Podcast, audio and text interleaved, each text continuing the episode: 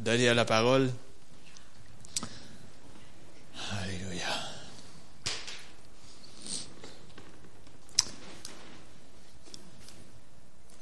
Ce matin, Dieu m'a mis quelque chose à cœur au début de l'année. Puis, euh, je peux pas garder ça pour moi, c'est trop bon. Fait que là, Dieu me met à cœur de vous le partager. Même, euh, ça fait une semaine et quart que Dieu me... Au début de l'année, Dieu m'a dit un, mot en particulier. Mais a une semaine et quart, un samedi matin, pas samedi matin, il vient de passer l'autre d'avant. J'étais levé plus tôt, puis euh, j'avais des, j'écrivais des choses, puis Dieu me révélait ce qu'il voulait pour ce matin. Puis euh, j'ai continué à travailler là-dessus un petit peu au cours de la semaine. Puis ce matin, je prends le temps de vous le partager. Alléluia. Ce matin, je vais vous partager sur la victoire est pour vous. OK? Pour 2014, ce que je peux vous dire, c'est que la victoire est pour vous. La victoire est pour nous. La victoire est pour moi. Prenez-les personnels aussi. OK? Dans vos vies personnelles, dans la vie de ce corps local, dans cette église, dans la vie de cette ville tout entière, partout, la victoire est pour nous. OK? Puis il y en a qui disent, ouais, mais là, je ne la vois pas, la victoire. Ce matin, on a eu un témoignage de victoire. Notre pasteur s'est tenu ici, puis il a dit que il a eu la victoire, c'est terminé, là. Là, on avance vers autre chose. La victoire est là, est acquise.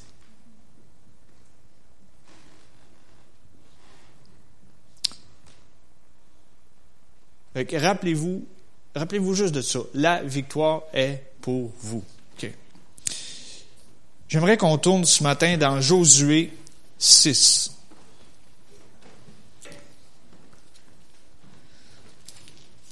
Josué 6.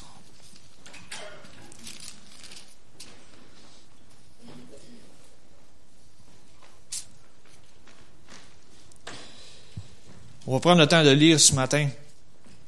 Juste avant de lire la parole, on va remercier Dieu pour sa parole qu'on va entendre. Merci, Père éternel, pour ta présence qui est déjà ici dans ce lieu. Merci pour ta parole, Seigneur, qui devient esprit et vie en nous. Merci qu'on peut s'appuyer sur cette parole, Seigneur, et en se rappelant tes promesses, te voir à l'œuvre dans nos vies. On donne la gloire et l'honneur. Amen. Alléluia. Josué 6, verset 1. Jéricho était fermé et barricadé devant les enfants d'Israël. Personne ne sortait et personne n'entrait. Là, je veux juste vous mettre en contexte avant que je continue la lecture. Qu'est-ce qui s'est passé ici? C'est que le peuple d'Israël était rentré dans la terre promise, mais il y avait encore, c'est beau être entré, mais il faut qu'il continue à progresser, il faut qu'il continue à avancer. Puis en avançant, bien, il y avait des forteresses à détruire, des choses à anéantir pour continuer d'avancer et prendre possession du pays tout entier. Puis là, il arrive vis-à-vis une ville qui s'appelle Jéricho, puis tout est fermé, puis rien qui bouge. Verset 2, l'Éternel dit à Josué, Vois, je livre entre tes mains Jéricho et son roi et ses vaillants soldats. Verset 3. Faites le tour de la ville, vous tous les hommes de guerre, faites une, faites une fois le tour de la ville. Tu feras ainsi pendant six jours. Sept sacrificateurs porteront devant l'arche sept trompettes retentissantes. Le septième jour, vous ferez sept fois le tour de la ville, et les sacrificateurs sonneront des trompettes. Quand ils sonneront de la corne retentissante, quand vous entendrez le son de la trompette, tout le peuple poussera de grands cris. Alors la muraille de la ville s'écroulera, et le peuple montera chacun devant soi. Vous allez me dire, c'est peut-être un récit que vous connaissez, que vous avez entendu à maintes reprises, mais il y a des parcelles que je veux sortir de là-dedans pour qu'on comprenne vraiment qu'est-ce qui se passe, puis comment que la victoire arrive. Le premier verset, je le trouve pertinent. Parce que ça nous dit que Jéricho était fermé et barricadé. Souvent, ce qui se passait dans ce... J'ai lu un peu le contexte de ça. J'avais une explication dans une Bible, une d'études, puis c'est que les gens des environs vivaient dans le... Comment je peux dire? Vivaient au large, puis quand il y avait une menace, mais là, ils se réfugiaient toutes dans un genre de forteresse qui n'était pas très grande, mais ils se réfugiaient toutes là quand il y avait du danger. OK? Fait que là, ils ont vu le, peuple, le peuple ennemi, ils ont vu le peuple d'Israël qui ont traversé, puis qui ont rentré dans leur pays. là, ils ont dit, wow, il y a une menace. Là, ils se sont tous réfugiés dans la ville fortifiée, dans la section fortifiée. Puis là, le verset 1 nous dit que rien ne bouge. Ils ont resté à l'intérieur, puis rien bougeait. OK? Suivez-moi dans le contexte. Hein.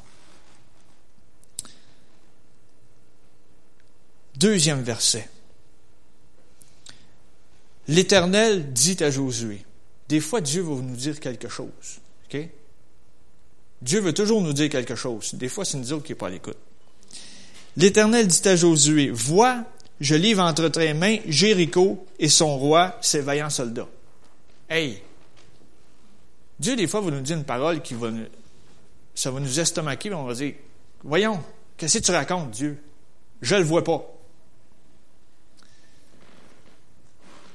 Ici, l'Éternel dit à Josué de regarder avec les yeux spirituels et non avec les yeux physiques. Parce que dans le physique, il ne se passait rien. Tout était fermé, ça nous, dit dans le verset 1, tout était fermé, tout était barricadé. Personne sortait. Ils ne sortaient même pas pour aller chercher de l'eau. Il avait peur du peuple d'Israël. Il avait peur de la puissance de Dieu parce qu'il l'avait vu en action. Il les avait vus traverser à sec la mer Rouge. Puis là, l'Éternel qui dit à Josué, je les livre entre tes mains. Ben oui, ils sont barricadés, ils sont dans une forteresse, comment ça va se produire?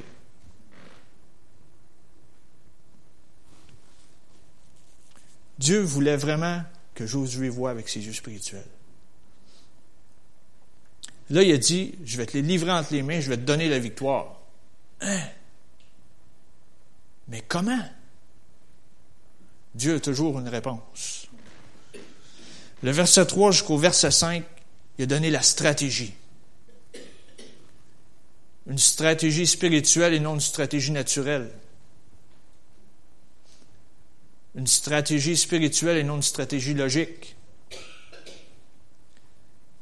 Il leur a dit, faites le tour de la ville, vous tous, vous les hommes de guerre, faites le tour une fois de la ville, tu feras ainsi pendant six jours. Hey, tu vas à la guerre et tu te bats pas. Wow, quelle guerre! Tu fais ça pendant six jours. Tu passes pour un niaiseux. Excusez le Québécois, mais c'est vrai pareil. Tu dis, voyons, c'est illogique, ça marche pas.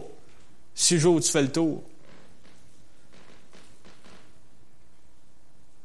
En plus, il dit, le septième jour, vous allez faire sept fois le tour. C'est encore plus ridicule. À nos yeux.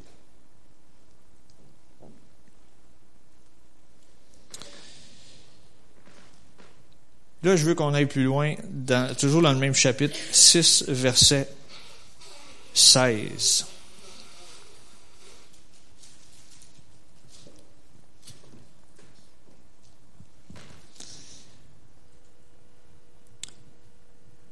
Verset 16, ça nous dit, à la septième fois, que tu, la dernière journée qu'ils ont fait sept fois le tour, à la septième fois, comme les sacrificateurs sonnaient des trompettes, Josué dit au peuple, poussez des cris car l'Éternel vous a livré la ville. Je veux qu'on saute au verset 20. Le peuple poussa des cris et les sacrificateurs sonnèrent des trompettes.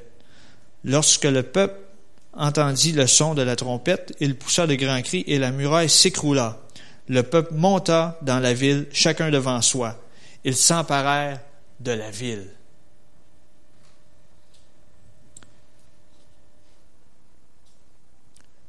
Dieu leur a donné une autre clé pour avoir la victoire. Ils voyaient toujours rien. 7 plus 6, ils ont fait 13 fois le tour de la ville. Puis ils voyaient toujours rien.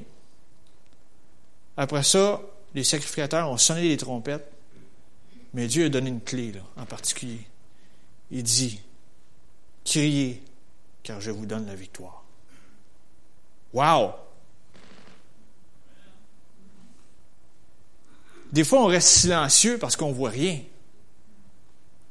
Mais il faut se mettre à crier parce que la victoire est là.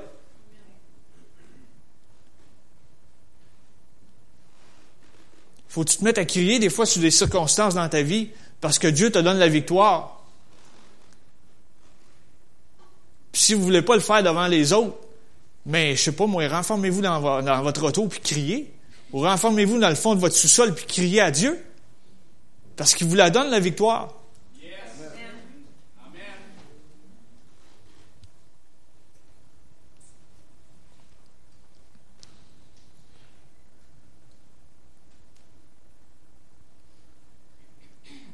C'est toute une stratégie de guerre, ça.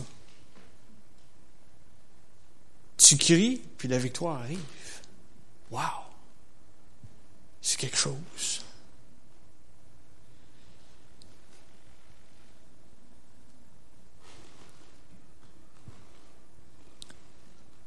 Puis je suis sûr, là je m'imagine un peu certaines choses, mais quand ils ont crié, ils n'ont pas juste resté Ouais! Ils se sont mis à sauter en même temps. Ils se sont mis à écraser l'ennemi sous leurs pieds. Tu sais. Ouais, on va rentrer. Ouais, on a la victoire. Puis là, après ça, fou, puis ils ont rentré.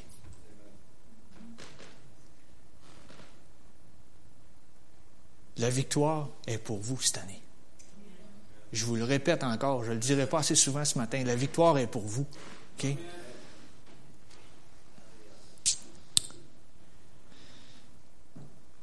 y a d'autres victoires qui s'obtiennent aussi au cours de cette année, qui vont s'obtenir, qu'on va les avoir.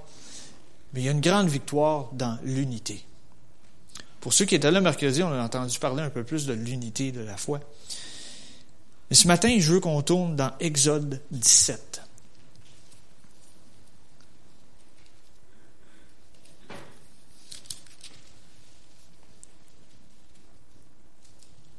Exode 17, commençant au verset 8.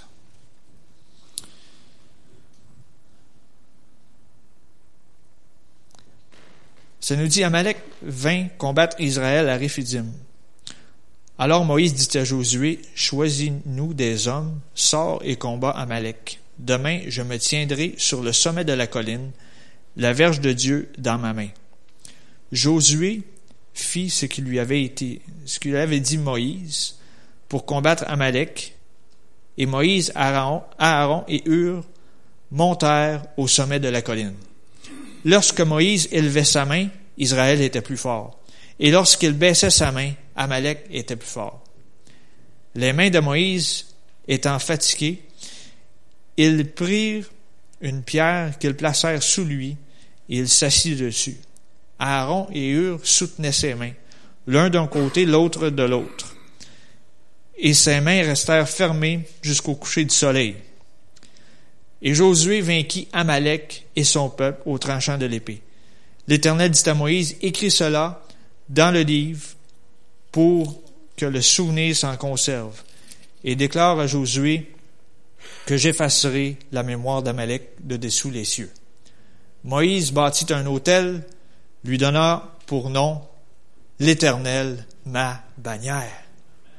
Wow!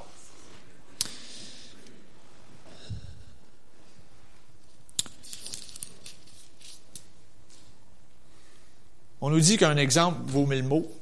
Ce matin, je vais choisir, des gens. Je vais lui demander de participer. J'aimerais avoir Marco, Sébastien, avoir euh, Jacques, Bourgette, s'il vous plaît.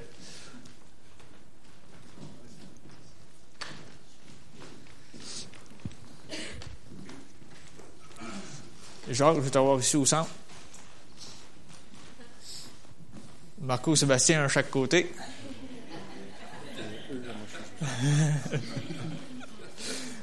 bon, ici, là.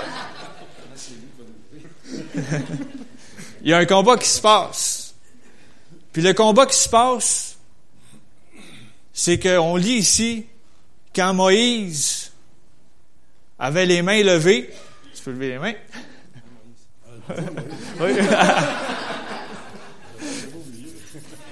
Quand Moïse avait les mains levées, le peuple gagnait. Puis quand il était fatigué, les bras baissaient, mais là, c'était l'ennemi qui gagnait.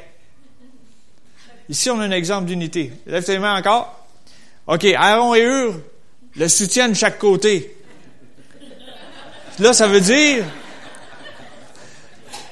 OK, là, ça veut dire que nous gagnons tout le temps. OK? Puis ça, on peut faire une réaction à chaîne ici, là. Monsieur Bennett, s'il vous plaît.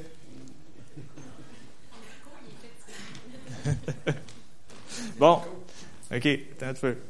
Tiens-le de faire un, bras, comme ça. OK? Tiens, comme ça. Bon. Lève ton autre bras. Monsieur Bellin, ici. Bon. Un autre comme ça. Un autre se tient comme ça. Voyez ce qui peut se passer quand on marche dans l'unité. Si on se soutient les uns les autres comme ça, la victoire va toujours être là. La victoire va toujours être devant nous. Tout peut se produire comme ça. Mais si un décide de ne pas soutenir l'autre, mais oups, il y a une faille entre les deux. tu sais? Vous voyez l'image? Merci les gars. Fait que, il y a de la victoire dans l'unité. Si on se soutient comme ça, puis même on a eu un super exemple ce matin, juste se soutenir avec ce que le pasteur Charbonneau a dit ce matin, juste dire je t'aime, je t'apprécie. Wow! Ça, ça change la dynamique. Ça, là, la les victoires, là, ils vont se succéder tellement rapidement avec ça. Là, ça va être... Puis en plus... Ah, ouh.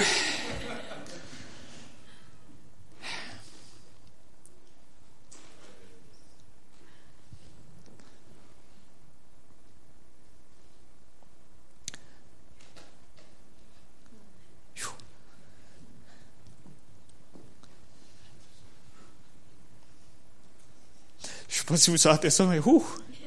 Wow!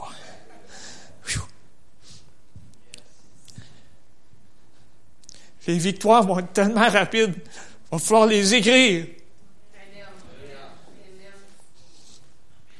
Parce que ça va se passer tellement vite. Je vais prendre le temps de les écrire. Ici, dans Exode, on a lu tout à l'heure vers la fin. Après cette victoire-là, l'Éternel a dit à Moïse, il dit, écris Écris-la pour qu'on s'en rappelle. Qu'on se rappelle qu'est-ce que Dieu a fait.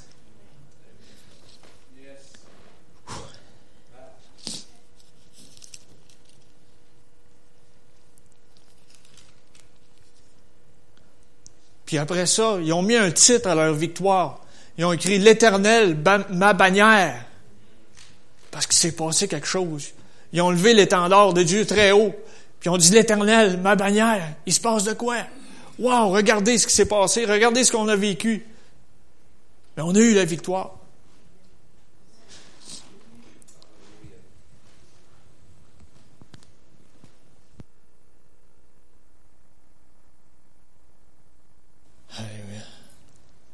Juste le bienfait du micro, vous ne voulez pas vous, vous m'entendiez renifler, c'est pour ça.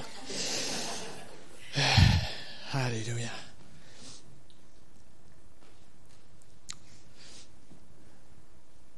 Fait que je vous le résume ce matin dans ce qu'on vient de, voir. Si on se soutient les uns les autres comme ça, puis chacun se soutient, il va se passer quelque chose. Il faut l'écrire, ces victoires-là. Il faut les écrire. Même notre sœur Lisa Teberge nous en a parlé la semaine dernière. D'écrire. Elle nous a donné une petite carte pour écrire. Écrire ce que Dieu nous a mis à cœur, puis écrire quand il va se passer quoi au cours de l'année. Puis il va s'en passer des choses.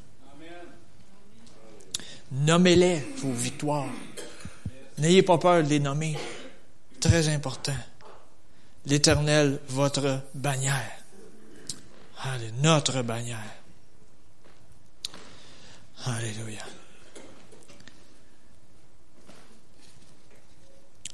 Luc 18. Je vais aller dans le Nouveau Testament maintenant. On va lire ce matin le même récit, mais dans deux évangiles différents. Parce que c'est différentes personnes qui l'ont écrit, qui ont, tous les deux côtoyé Jésus sur la terre, mais ils les racontent à leur façon. Si vous voyez un épisode ou si vous voyez quelque chose qui se passe, si vous êtes témoin de quelque chose qui se passe, je sais pas moi, d'un, accident de circulation, euh, une personne va avoir une version, puis une autre personne va avoir une autre version, mais avec le même, le même résultat va être raconté au bout. Vous comprenez? Vous me suivez? Ici, c'est un peu la même chose.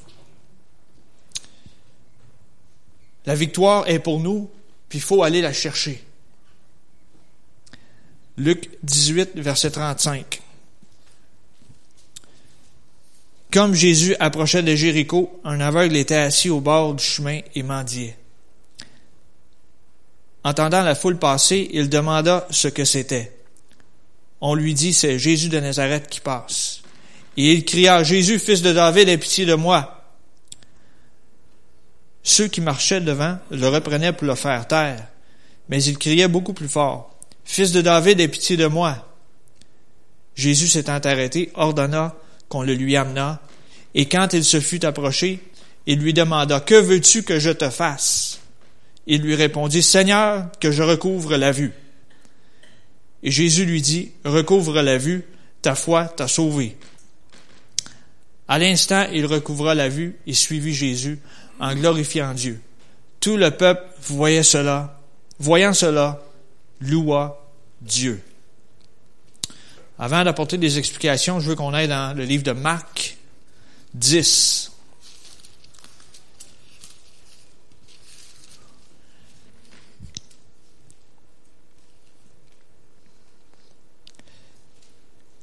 Marc 10, verset 46.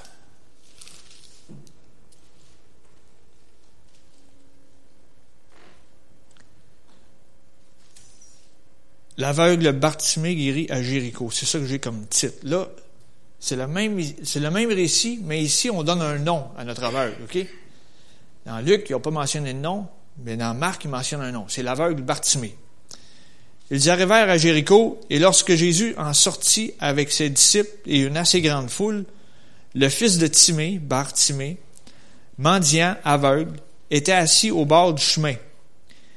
Il entendit que c'était Jésus de Nazareth et il se mit à crier, Fils de David, Jésus, aie pitié de moi. Plusieurs le reprenaient pour le faire taire, mais il criait beaucoup plus fort, Fils de David, aie pitié de moi.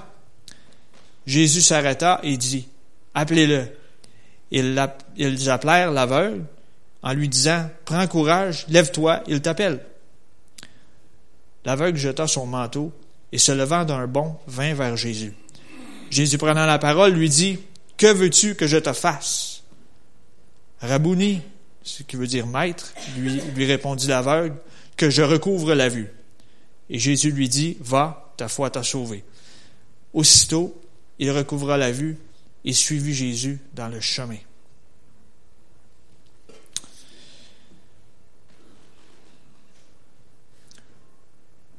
L'aveugle Bartimée, il n'a pas resté passif. OK? Il s'est levé et il a fait quelque chose. Là, je vais prendre le temps de décortiquer un peu cette parabole, juste pour qu'on comprenne qu'est-ce qu'on peut faire. Ben, Dieu fait des grandes choses, mais nous, il faut qu'on fasse notre bout de chemin aussi. Là. Au début de la parabole, il entend passer entend passer une foule, puis il dit, voyons, c'est quoi qui se passe? Qu'est-ce qui est en train de se produire? Là, il s'informe. Il dit, hey, c'est quoi là? Qu'est-ce qui se passe? Pourquoi il y a tant de bruit? Pourquoi il y a une foule? D'habitude, il passe pas tant de monde que ça devant moi, là. C'est quoi qui se passe? Parce que lui, peut-être qu'il n'avait pas la vue, mais son ouïe était développé. Puis il entendait que c'était pas normal. C'est quoi qui se passe? Il s'est informé. Puis là, on disait, c'est Jésus qui passe. Là, lui, il avait déjà entendu les merveilles de Dieu, je suis sûr et certain. Parce que dès le moment qu'il a su c'était qui qui passait, il s'est mis à crier. Jésus, fils de David, aie pitié de moi.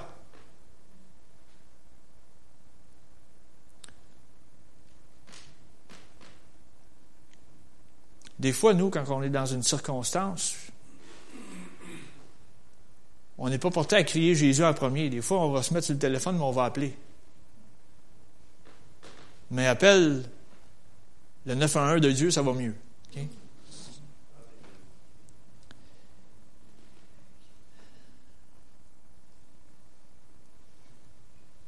Là, il s'y met à crier. Mais là, la fameuse foule, dans Luc, on ne le voit pas, ça, mais dans Marc, on, le voit, on nous en parle. La foule, ben, ils ont dit, mais arrête, arrête de l'importuner, arrête, arrête de crier. Mais lui, il voulait quelque chose. Puis ils ont dit, arrête de crier. Et lui, il s'est mis à crier encore plus fort.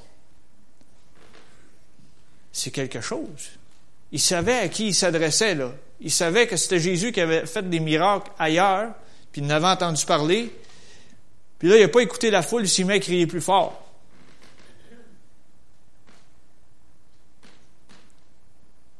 Il ne faut pas se gêner avec Dieu. Il faut crier plus fort. Il va répondre. Je sais que Dieu n'est pas sourd. Mais ici, on voit l'exemple, même si les autres veulent te décourager, Dieu on crie plus fort. Dieu! Puis là, à force de crier fort comme ça, Jésus l'a entendu. Il a dit, qu'est-ce qui se passe? C'est qui, lui? Pourquoi? Là, ils ont dit, ouais, ben, c'est un laveur, tout ça. Ben, il dit, amenez-les. Et là, moi, qu'est-ce qui, m'ébahit dans tout ça, dans Marc surtout, c'est que la même foule qui avait dit de se taire, là, ils ont dit, ah ouais, ah ouais, vas-y, là, ils t'appellent. Mais voyons donc, ils sont pas branchés, eux autres. Ils veulent le faire taire, puis après ça, ils disent, ah ouais, ah ouais, ils t'appellent. Il faut s'attendre à Dieu au départ. Puis lui, il s'attendait à Dieu. je suis sûr qu'il n'a pas porté attention à la foule parce qu'il s'est mis à crier plus fort. Puis là, il n'a pas porté attention, même s'il l'avait découragé avant, puis l'avait encouragé après. Il a continué d'avancer. Dieu, ça nous dit qu'il s'est levé d'un bon. Il s'est levé d'un bon. Puis là, les autres, l'ont guidé, ils l'ont fait avancer. Ils ont dit, go, vas-y, vas-y, vas-y.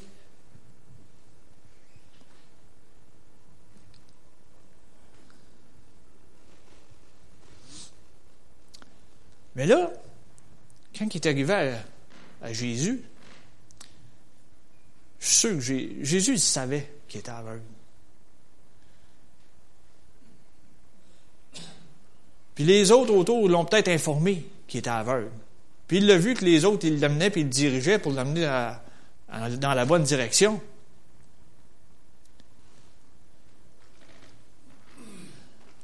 Puis là, il lui demande Que veux-tu que je te fasse Hey Des fois, Dieu nous demande Qu'est-ce que tu veux que je fasse? Puis là, on va dire Mais voyons, Dieu, tu sais bien qu'est-ce que je veux? Hein, hein, hein, Tu sais?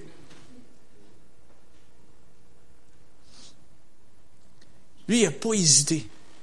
Il a dit une chose. Puis c'était précis ce qu'il voulait. C'était pas ambigu avec plein de paroles. Il a dit que je recouvre la vue. Point à la ligne. C'était ça qu'il voulait. Quand on arrive devant Dieu, puis qu'on a cette détermination-là, puis que même si des fois une foule nous encourage, une autre fois une foule nous décourage, on continue d'avancer parce que Dieu le dit, ben il va se passer quelque chose. Puis quand on arrive avec un besoin précis, puis qu'on dit, c'est ça que je veux. Mais Dieu, il dit, va, ta foi t'a sauvé. Tu es guéri. Peu importe le besoin, je te le donne. Tu sais, c'est spécial. Quand on dit qu'un aveugle s'est levé d'un bon, je trouve ça spécial. Il avait encore toutes ses autres fonctions dans son corps, mais il ne voyait pas. Il s'est levé d'un bon. Il y avait quelque chose en dedans qui disait qu'il était pour recevoir qu'est-ce qu'il avait, qu'est-ce, qu'est-ce qu'il était pour demander. Il y avait une attente en dedans. Il y avait quelque chose qui se passait.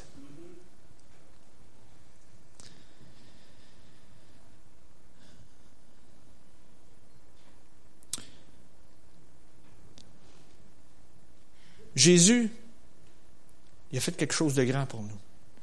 Il est allé dans le séjour des morts pour chercher la victoire sur la mort, sur la maladie, sur les infirmités, sur le péché, sur tout. Fait que pourquoi qu'on irait voir toutes les autres au lieu d'aller voir Dieu lui-même? Allons voir Jésus. Allons voir Dieu. Dieu est grand, puis Dieu agit en notre faveur. Posons des actions à notre foi. La victoire est pour nous. On a encore un petit peu de temps. Marco, je te demanderai de revenir avec euh, l'équipe de louange, s'il vous plaît. Je veux que tu me sortes le chant, crie, crie de joie. Le Seigneur t'a donné la victoire. Alléluia. Ce matin, je sais que je suis pas long, mais c'est ce que j'avais à cœur de vous partager ce matin. Rappelez-vous ces exemples. J'aurais pu en sortir mille et un exemples, mais c'est les trois exemples qui sont ressortis ce matin que, Dieu m'a fait ressortir puis que je voulais vous partager. La victoire est pour nous en 2014. C'est pas en 2015 ou en 2016, c'est en 2014. C'est là, c'est maintenant. Tenons-nous, puis on va voir Dieu agir. Amen. Alléluia. Là, ça, ce chant-là, on ne peut pas le chanter assis. Faut rester, il faut être debout. Faut se lever d'un bond comme ce boiteux, puis la victoire est là. Alléluia.